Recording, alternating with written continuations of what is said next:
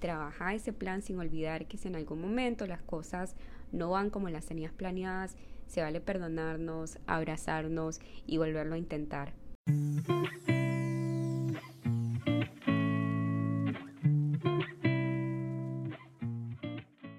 Hola, hola, gracias por estar aquí. Mi nombre es Natalia y estoy muy feliz de poder coincidir con ustedes en este espacio digital en el cual espero poder compartirles mucho contenido enriquecedor y diverso. En este primer episodio quiero hablarles sobre un tema con el cual yo estoy lidiando en este momento y que considero es la base para poder lograr nuestras metas y quizás tener una vida un poquito más liviana. Les hablo de la disciplina. Yo veo la disciplina como una parte fundamental para lograr ese bienestar que casi todos andamos buscando hoy en día. Siento que la disciplina como tal se construye y a diferencia de la motivación, esta no suele desvanecerse tan rápido. Entonces pasa a ser más efectiva que la motivación, que es algo más como momentáneo. Así que sin más preámbulo, les voy a hablar sobre cinco puntos que me han ayudado muchísimo y que ustedes también pueden utilizar si están en ese proceso de ser personas más disciplinadas. Comencemos con el primer punto, que para mí es súper esencial y es honrar nuestra palabra. Desde el momento en que nosotros nos planteamos una meta, nosotros hacemos un tipo de compromiso con nuestro ser y nuestro bienestar, ya sea profesional o personal, ese compromiso es muy valioso porque nosotros somos valiosos y nuestro bienestar debería de ser una prioridad siempre. Cuando nosotros tomamos en cuenta nuestro valor, podemos tener presente la importancia de honrar nuestra palabra, de decir, yo me cuido, me valoro y me honro tanto que voy a respetarme cumpliendo lo que dije que iba a hacer, ya sea tener una rutina de ejercicio, skincare, journaling, etc darnos nuestro valor en la vida es clave para poder tener más plenitud porque en ese ajetreo que es vivir es muy fácil perdernos en la vida de las demás personas. A mí pasa mucho que de repente me preocupo de más por mi familia y pierdo ese norte que es priorizarme. ¿Cómo yo pretendo dar el todo por otras personas si yo no estoy anímica ni físicamente bien para hacerlo? Simplemente es insostenible. Así que es sumamente importante honrar nuestra palabra cuando nos comprometemos a querernos más.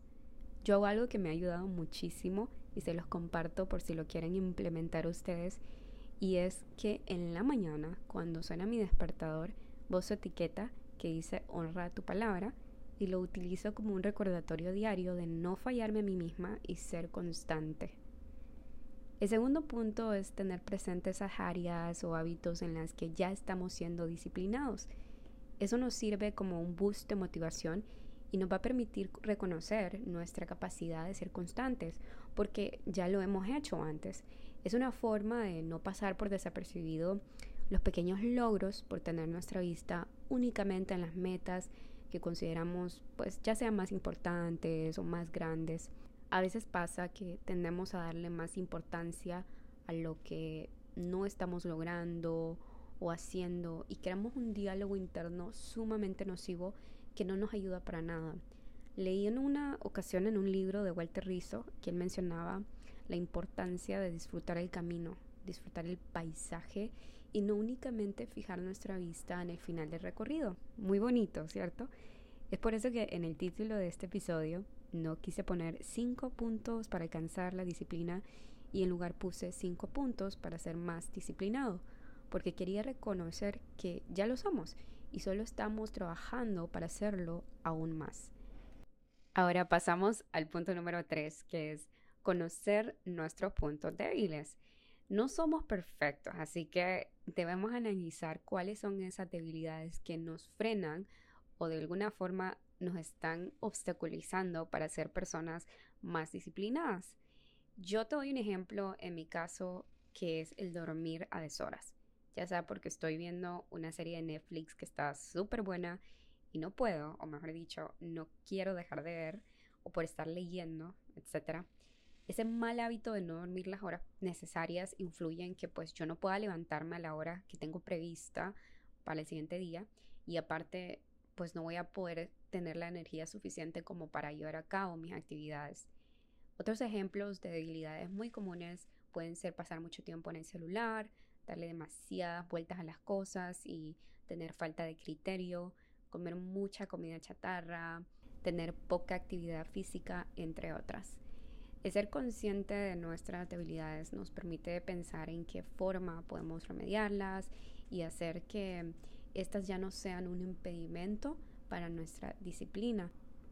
Recordemos que al final eh, del día más que debilidades son oportunidades de crecimiento. Pasamos al punto número 4. Traza un plan. Esto hazlo tomando en cuenta lo que tengas disponible y se adecue más a tus necesidades. Es importante tener claro qué es lo que queremos alcanzar y hacer nuestro plan alrededor de esos objetivos.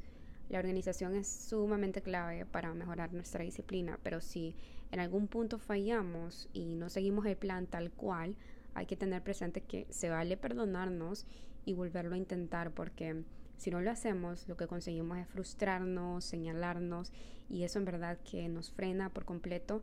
Así que perdonémonos, no pasa nada, lo volvemos a intentar. Y bueno, el quinto y último punto es simplificar nuestros nuevos hábitos.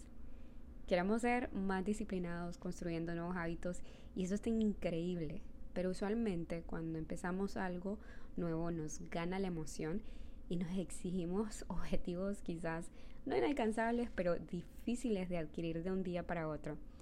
Te pongo un ejemplo súper cliché, el ejercicio. En el comienzo quizás una hora sea bastante exigente para tu cuerpo, o quizás no, pero es algo nuevo que vas a comenzar, por lo que quizás mejor deberías de comenzar de a poco con unos 20 o 30 minutos que te va a funcionar mejor y te va a permitir ser más constante y comenzar una rutina de poquito a full. Así que mejor comenzar pasito a pasito, pero a paso seguro, ¿verdad? Con esto llegamos al final de los cinco puntos. Les hago un pequeño resumen. Número uno, honra tu palabra. Valórate tanto que veas difícil el no cumplirte a vos misma. Número dos, tener presentes esas áreas o hábitos en las que ya estás siendo disciplinada. Vos podés, ya lo has hecho antes, así que celebra esos pequeños logros y usalos como motivación. Número 3. Conoce y reconoce tus puntos débiles, tus áreas de oportunidad. No hay perfección alguna en nosotros, así que veamos eso que de alguna manera nos obstaculiza y busquemos la manera de solucionarlo para nosotros poder avanzar en nuestra disciplina. Número 4. Traza un plan.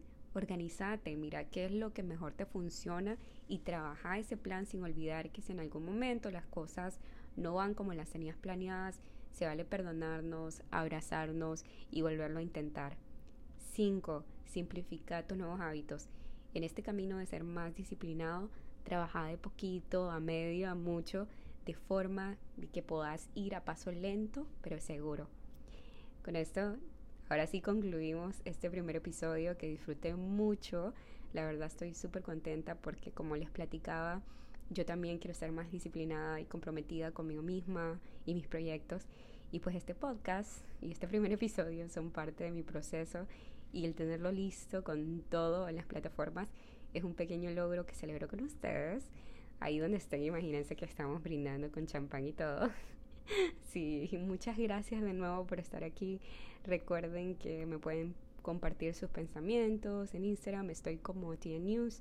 Les mando un abrazo virtual muy grande. Nos vemos hasta la próxima. Chao.